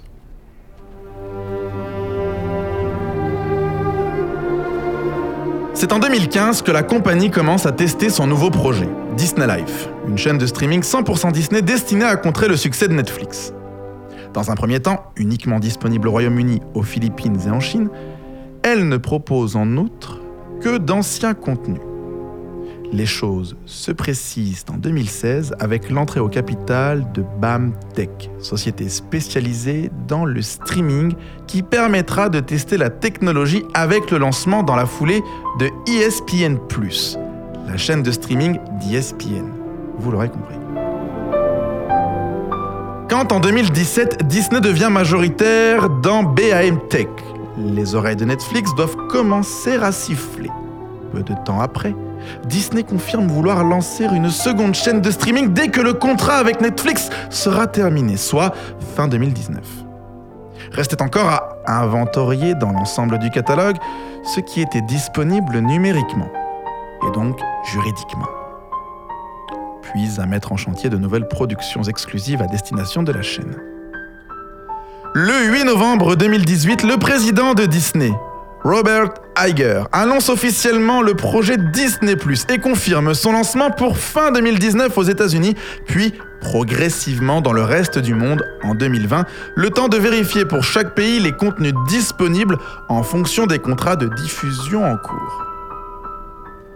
En France, le lancement, prévu le 24 mars 2020, sera retardé au 7 avril 2020 en raison d'un certain Covid, une crise sanitaire que nous connaissons tous et toutes. Disney Plus peut donc compter sur un fonds de catalogue spectaculaire que le rachat de la Fox en mars 2019 va venir renforcer, d'autant que la chaîne y gagne aussi les programmes du National Geographic.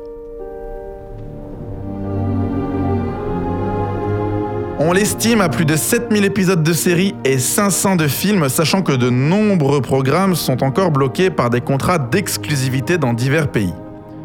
Mais comme le succès de Netflix l'a démontré au fil des ans, il faut aussi des programmes originaux. Et cela prend beaucoup plus de temps que d'ouvrir l'accès au coffre-fort de Disney. Dès l'annonce de Disney ⁇ Robert Tiger dévoile qu'il y aura des séries exclusives des séries Star Wars et des séries Marvel. Mais la production va s'annoncer plus complexe que prévu. Et si la série événement The Mandalorian est bien là dès le lancement, aucune série Marvel ne sera lancée avant janvier 2021 avec une certaine VandaVision. Disney Plus pourra en revanche compter sur l'amusante série High School Musical la comédie musicale, la série à son lancement, puis sur Journal d'une future présidente déjà renouvelée pour une saison 2. Et il faudra attendre novembre 2020 pour voir débarquer la première série nationale géographique, The Right Stuff, inspirée par le livre de Tom Wolfe sur l'aventure de la conquête spatiale américaine. Disney Plus propose également des films développés spécifiquement pour la télévision, comme le remake live de La Belle et le Clochard ou encore Togo, avec l'acteur William Dafoe. Mais avec plusieurs séries Marvel et Star Wars très en retard, d'autres, jugées finalement trop adultes, puis une pandémie de Covid-19 empêchant longtemps les tournages, Disney va devoir se contraindre à sortir directement sur Disney ⁇ certains de ses films prévus à l'origine au cinéma. Je pense à Soul ou encore à Raya et le dernier dragon. Un an après son lancement aux États-Unis et près de six mois après son arrivée en France, Disney Plus déclarait avoir plus de 73 millions d'abonnés à fin septembre, contre plus de 183 millions d'abonnés pour Netflix.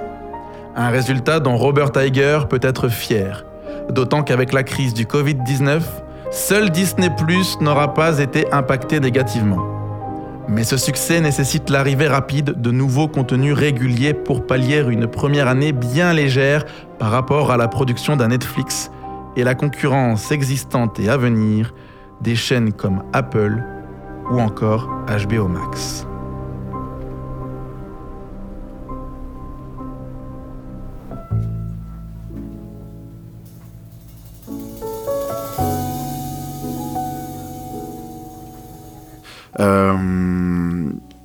Si aujourd'hui, alors j'imagine que tu en as des tonnes, ça je veux bien te croire, avec, euh, avec cette vie que tu mènes.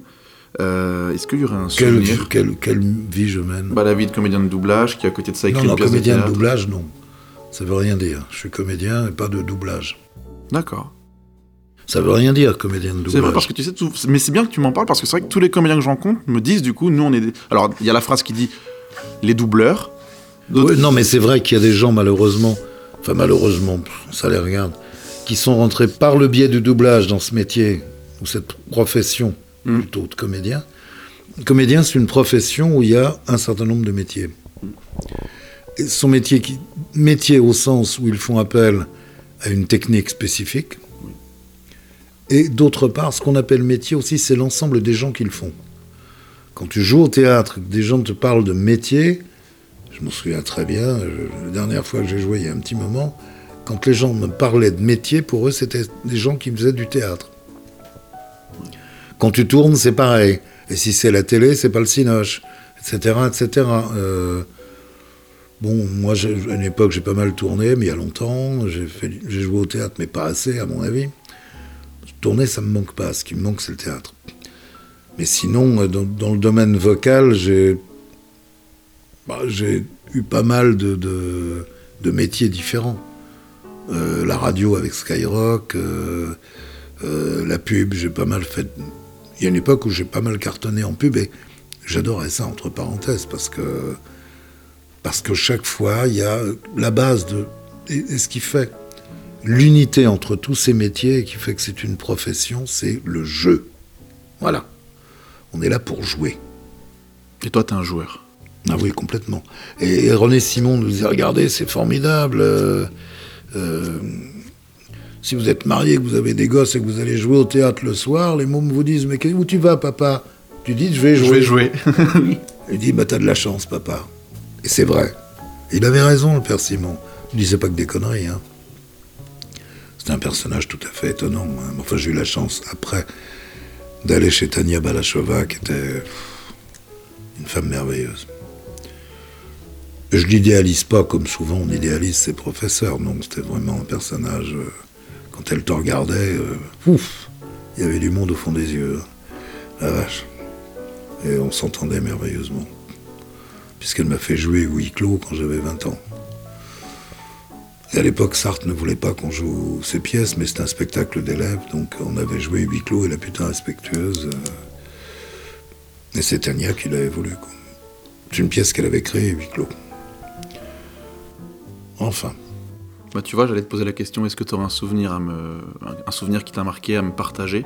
Et au final, j'ai l'impression que cette interview, bah, c'est que du souvenir en fait. Non, non, non, non, non, je pense. euh, Je me fais croire que j'ai encore un avenir avec. euh, avec Ah, bien sûr, mais l'actualité, c'est l'école des femmes qui arrive. Ouais, non, non, mais c'est pas. Donc c'est pas que des souvenirs. euh. Ah non, je vis pas dans le passé. Hein. Non, mais tu peux en être fier en tout cas. On peut être fier de son passé. Pas du tout, alors. Pas du tout, parce que moi je suis toujours étonné que des gens puissent s'intéresser au doublage et je pense toujours que c'est par procuration parce qu'ils n'ont pas l'occasion de rencontrer les comédiens qu'on double. Hmm. Ouais, Je me dis, bah voilà, comme ils n'ont pas Stallone, ils ont Dorval, à se mettre sous la dent, puis voilà quoi. Mais moi ça me viendrait pas à l'idée. Mais bon, mais chacun son peut-être parce que je, je connais un peu, quand même. Euh, ouais. Mais non, non, non. Ce qui est important pour moi, c'est. J'espère que j'y arriverai. Je ferai ce que je peux. C'est un problème physique. Il faut que je puisse y arriver. Euh, sinon, je ferai n'importe quoi pour pour euh, le faire. Où je m'en veux terriblement, c'est de ne pas l'avoir fait plus tôt. C'est clair. Mais euh, puis on verra, parce que c'est le juge de paix quand même, Molière, je trouve. Tu peux pas raconter de salade. De toute façon, c'est pas mon tempérament de raconter des salades, donc ça tombe bien. Mais c'est vraiment un juge de paix, oui. D'abord, le théâtre est toujours un juge de paix. Tu vois vraiment ce que les gens ont dans le ventre au théâtre. Bon, sinon, je t'y peux rien. Il y a des gens qui sont très bien, j'allais dire presque malgré eux, parce que. euh, D'abord, il y a la, la photogénie qui fait que euh, ça passe. C'est même pas la photogénie, c'est la cinégénie, enfin, euh, ce qui est différent. Parce que tu es en mouvement, très souvent. Et puis, il y a quelqu'un en face qui a une caméra et qui. Et tu le maîtrises pas. Au théâtre, ça n'a rien à voir. euh. Ce que j'aime peut-être le plus au théâtre sont les silences. C'est là que tu te rends compte si tu tiens ou pas la salle. Et il a bien raison. Je ne sais pas pour vous, mais ces mots, ils me, font penser à une certaine, phrase que j'avais lue il y a des années. Ça disait que le silence était en quelque sorte la récompense du comédien. On peut voir par là que, à partir du moment où, le spectateur euh, il croit vraiment à ce qu'il voit, il est bluffé, bah, ça crée un, une espèce d'instant qui, se transforme par la grâce du comédien. On pourrait même appeler ça l'instant de grâce. Ah, ce que je vous dis, je ne l'ai pas inventé, bien sûr, mais je le, sors d'un bouquin. Mais je trouve que voir si on tient une salle par le silence, c'est exactement ça, c'est trouver cet instant de grâce. Et comme là, c'est moi qui m'occupe de me faire l'intro et que je suis un petit peu hors sujet, mais ça me faisait plaisir d'interagir avec Monsieur Dorval, bah, j'ai décidé euh, de la faire pour respecter un petit peu ce, ce silence. On attaque la dernière partie d'émission à partir de maintenant. Ça me fait un petit peu bizarre de, de dire tout ça, mais bon. Est-ce que vous êtes prêts? En tout cas, moi, euh, j'y vais. Ben, tu peux lancer la musique et en avant.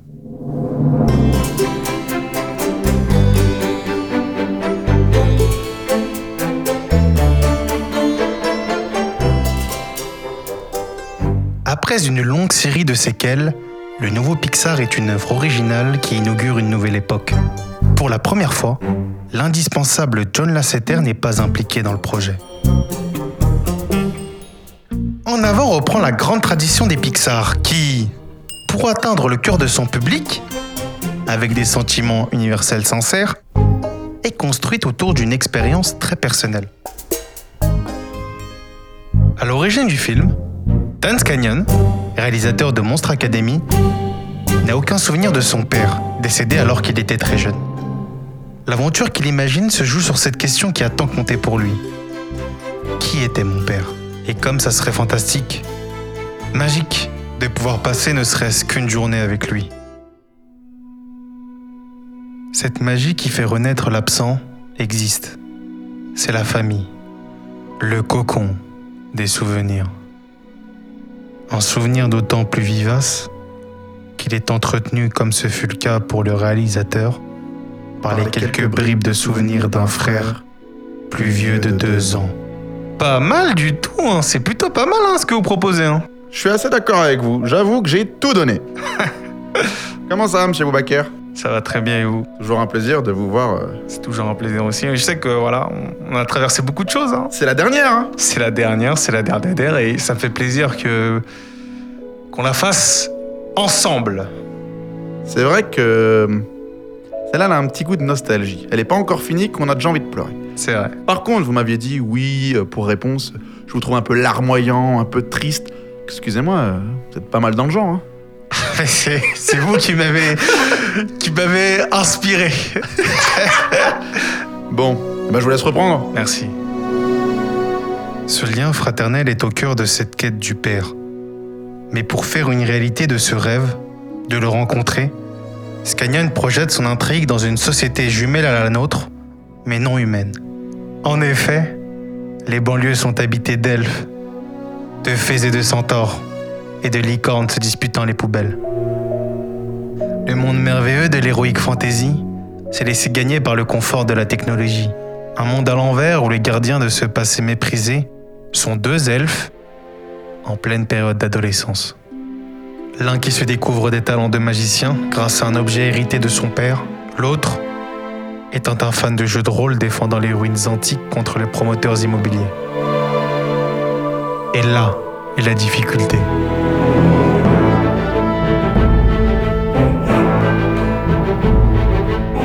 Scagnon fait de cette quête mouvementée un bel hommage au célèbre jeu de rôle Donjons et Dragons, pilier de l'univers de l'héroïque fantasy. Monsieur Boubaker, je viens vous couper un court instant, euh, car je sais que vous êtes très très très très fan des jeux vidéo, et du coup, je voulais savoir, qu'est-ce que c'est que Dragon et Fantasy Dragon et Fantasy, vous voulez dire Donjons et Dragons C'est ça. Ah, c'est tout simplement. bah, c'est un- c'est un- c'est l'imagi- Vous voyez tout l'imaginaire euh, connu aujourd'hui qu'on peut voir dans, dans beaucoup des MMORPG d'Heroic Fantasy.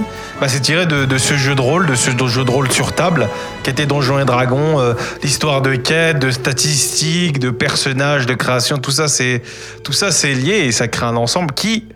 Par ailleurs, est plus ou moins, il y a plus ou moins un hommage dans le film, si on peut, si je peux glisser ça là. Il y a plus ou moins un hommage, mais très déguisé, c'est pas vraiment le, tout le propos du film. Il y, a un, il y a un aspect certes très présent, mais c'est pas tout le propos du film. Ok. Et c'est sorti sur quel support? Ah non, c'est un jeu de rôle sur table. Ah C'est-à-dire que.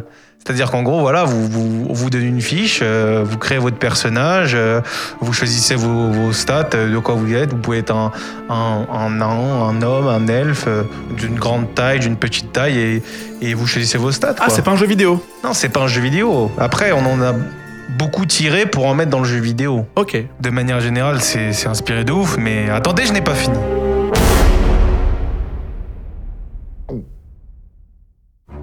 Créer les frères Yann et Barley, la production a fait appel à un duo authentique de super-héros. Tom Holland et Chris Pratt, respectivement Spider-Man et Star-Lord dans le MCU.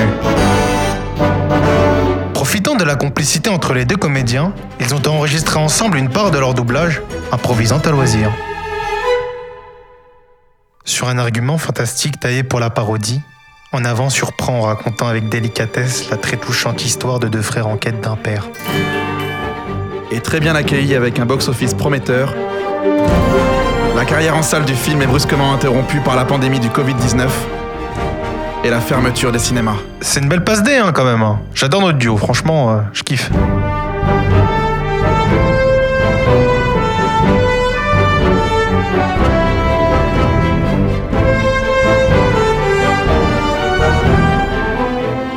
Effectivement, la fermeture des cinémas est un bouleversement pour nos cultures qui nous amène à tout repenser. Pour la première fois, Disney met une de ses productions en téléchargement digital. Et cela, deux semaines seulement après sa sortie officielle. Vous avez oublié de mentionner, euh, mon cher, que c'est le premier film classique Disney à avoir été mis sur Disney+. C'est vrai, mais je l'ai pas oublié parce qu'on forme un duo et donc euh, je, savais que vous alliez le dire. C'est un peu facile, euh, cher ami. C'est un peu facile, mais j'aime, j'aime cette facilité qu'il y a entre nous. Non, mais vous avez raison, c'est le premier, c'est le premier Disney Plus, on va dire, parce que Soul euh, est sorti en décembre, si je me rappelle bien. Vous avez vu auditeur Vous avez vu auditrice Il adore dire Soul.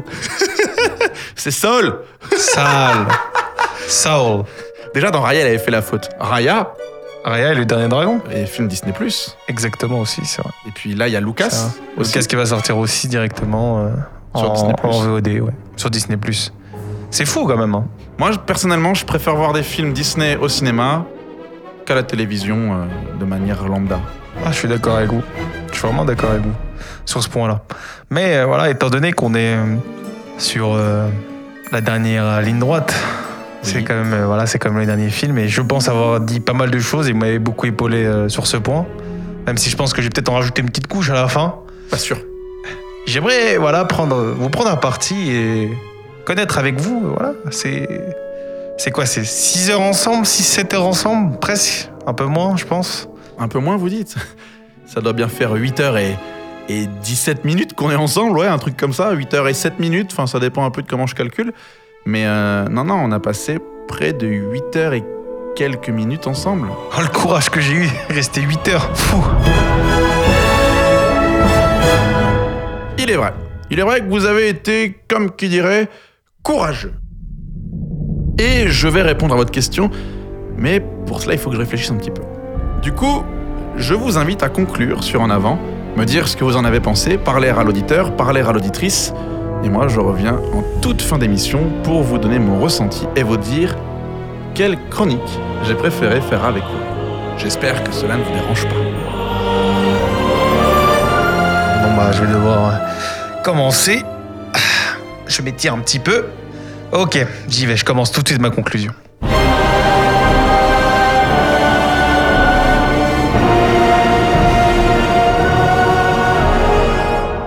Conclure euh, sur En Avant, bah, franchement, euh, moi je le, je le conseillerais euh, personnellement. Je trouve que c'est pas, c'est pas forcément le meilleur Disney Pixar, mais il a quand même cette petite recette, cette petite recette qu'on qu'on n'avait pas encore touchée depuis, depuis selon moi le, voilà, le monde de Nemo. hein. Ça fait un moment que je trouve qu'on n'a pas regoûté un petit peu à, cette, cette magie de, de cette mélancolie douce, vous savez, par rapport au, deuil, par rapport au, fait de retrouver un être cher, ce, genre de sujet qui, me plaît fortement dans, les films, notamment euh, parce que je trouve que dans les Disney Pixar, il y a, souvent une, double narration, une pour les adultes et une pour les enfants, quelque chose que je retrouve pas forcément tout le temps dans les films Disney.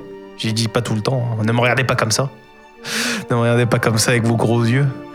Mais euh, voilà, là, où je veux en venir, c'est que le film, quand même, je trouve qu'il aborde quelque chose. euh, voilà, il- je crois que Coco aussi, il aborde un petit peu le deuil.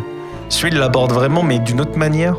Un petit peu à, voilà, à la, à la un petit peu, un petit peu à la Spielberg euh, de ce côté-là, du genre, euh, voilà, euh, j'ai- pas eu de père, j'aurais aimé le connaître. Euh, malheureusement, je, je ne peux pas vraiment le connaître. Je parle pour Yann en l'occurrence. Et il a un grand frère, et euh, rien que pour le côté fraternel de ce récit, bah, je ne peux que vous conseiller ce film. Pour terminer, je souhaiterais m'adresser à vous, chers auditeurs, chères auditrices, pour vous rappeler que, quoi qu'il vous arrive, il faut toujours aller de l'avant. Je vous remercie de votre attention.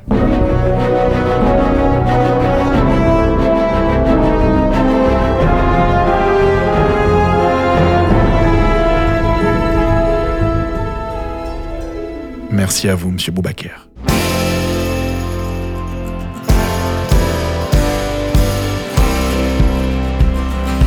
You're the soul who understands the scars and made me who I am.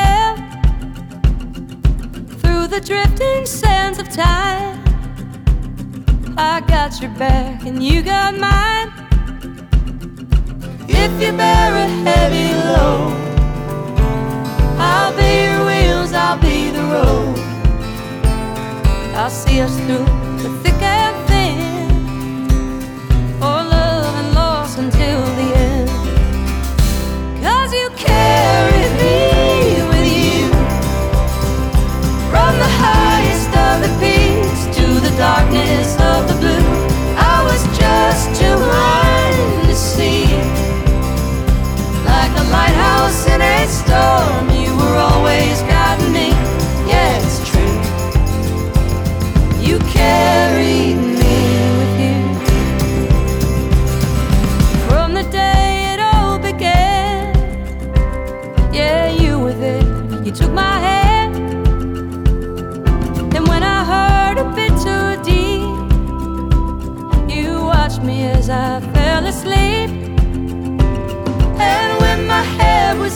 clouds, you found a way to pull me out.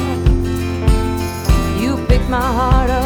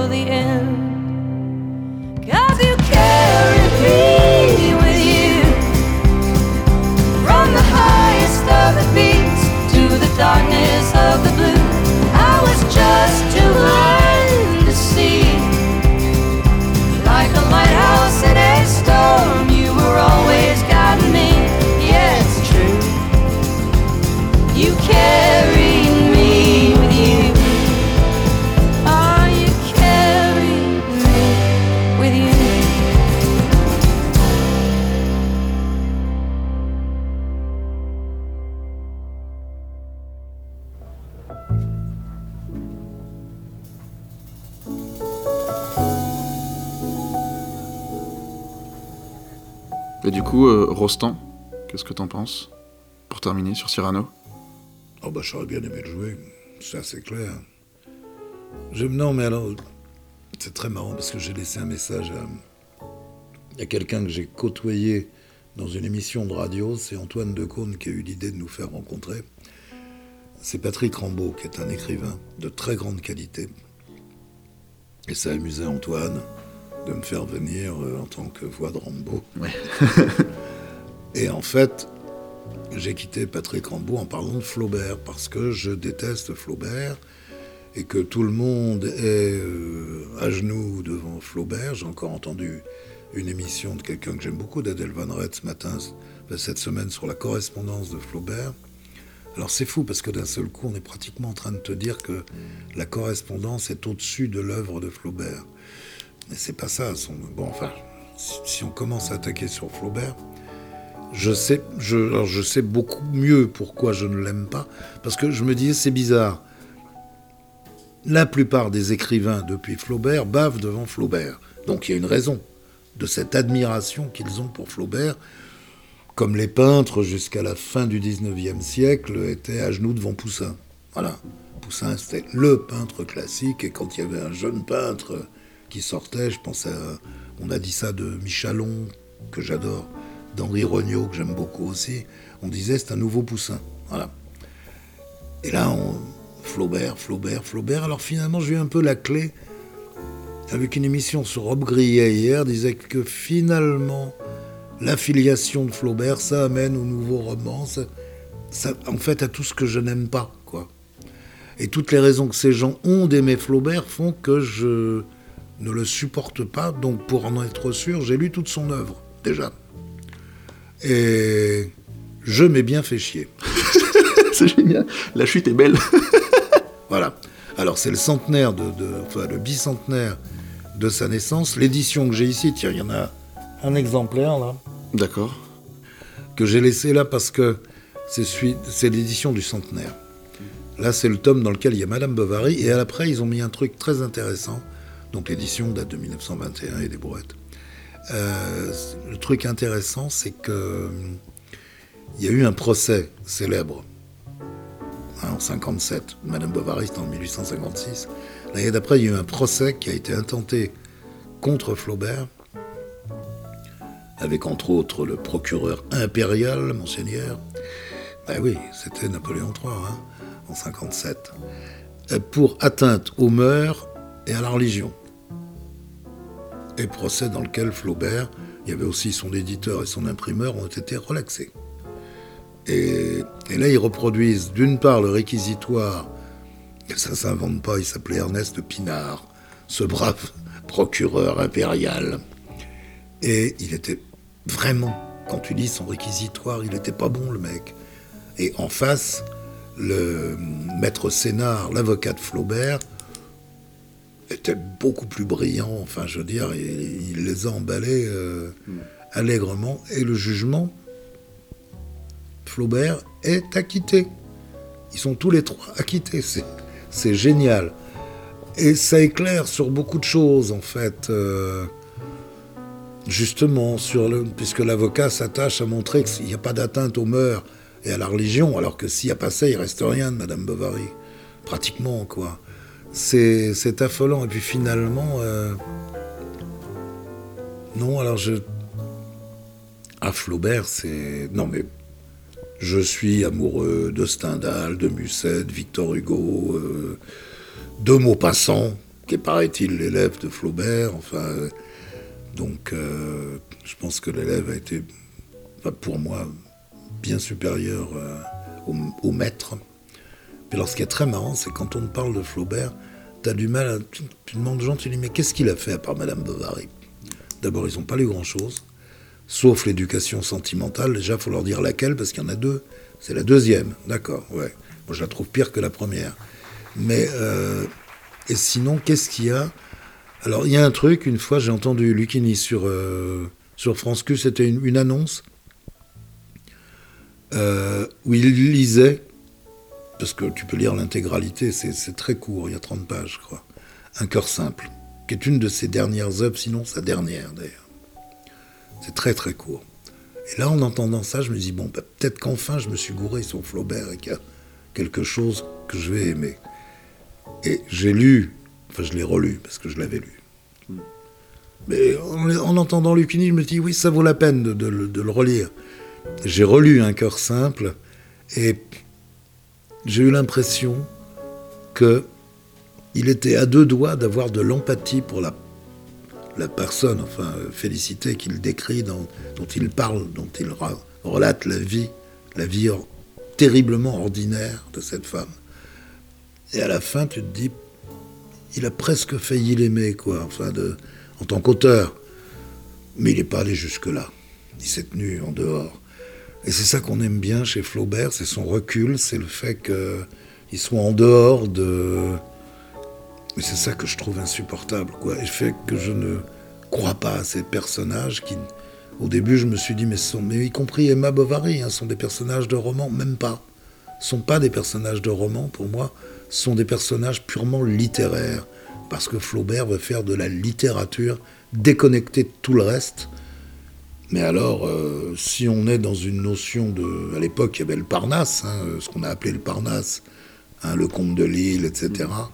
Mais tu prends un seul poème d'Hérédia à côté de toute l'œuvre de Flaubert, et pour moi, Flaubert n'existe pas. Voilà, c'est simple. Comme un vol de Gerfort, du charnier natal, etc. De Palos de Moguer, routiers et capitaines partaient, ivres d'un rêve héroïque et brutal. Tu prends ce quatrain, enfin c'est un sonnet, je pense. C'est des sonnets souvent à l'époque. Tu prends ce sonnet et tu mets tout ça lambeau. Parce que, attention, faut dire salambo et pas salambo. C'est pour ça que j'ai mis deux M dans le nom, pour qu'on dise salam et pas salam. Il a écrit ça à la fin. Mais plus chiant, tu meurs, quoi. Sainte-Beuve euh, avait fait une critique en disant Un ami m'a dit que c'était plus fatigant qu'ennuyeux. Je trouve ça extraordinaire. Il veut tellement prouver, Flaubert, il passe son temps à vouloir prouver quelque chose. Prouver qu'il est un auteur, prouver que, prouver que, qu'il a raison de faire de la littérature comme ça et qu'il a compris ce qu'était la littérature. Contre le romantisme, contre. Mais c'est, c'est terrible, il veut tout le temps prouver quelque chose. Alors, le dernier roman qu'il a écrit, c'est Bouvard et Pécuchet, dont tous les flaubertistes disent oui, non, ça c'est pas bien. Euh, c'est le seul que j'ai un peu aimé parce que pour une fois je me suis marré. Parce que tous les grands auteurs, alors évidemment Molière, mais Hugo, l'humour d'Hugo, c'est quand tu lis Le Rhin, qui est une relation de voyage d'Hugo, à l'époque, enfin dix ans avant, le voyage est fini par ça.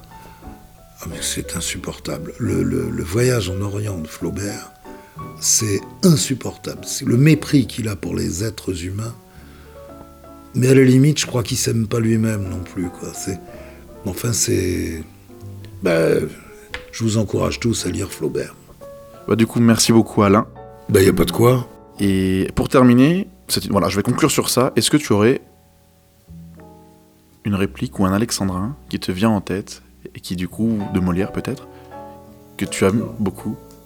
Non, je pense à Victor Hugo. Parce que Victor Hugo, on pense toujours euh, au côté brillant, euh, à juste titre. hein. Mais il n'y a pas que ça. C'est simplement ce verre. Jeanne était au pain sec, dans le cabinet noir. C'est tout. C'est génial. C'est c'est d'une simplicité extraordinaire, mais j'ai toujours pensé que la simplicité, ça se méritait. Hugo a pas écrit ça à 20 ans. hein. C'est. C'est sa petite fille. Et il retrouve l'amour qu'il avait pour sa fille Léopoldine. Je me suis rendu compte ce matin que la, que la vie d'Hugo a été coupée en deux. Il est né en 1802, il est mort en 85, ça fait 83 ans. En 43, sa fille Léopoldine s'est noyée en 43. Il avait 41 ans, à la moitié de sa vie. Et quand tu lis les contemplations, c'est terrible. Jusque-là, l'œuvre de d'Hugo est brillante, euh, chamarrée, euh, pugilistique parfois. Elle le restera jusqu'à la fin. hein. Mais là, il y a, il y a un ravin qui s'est creusé, quoi. La mort de Léopoldine.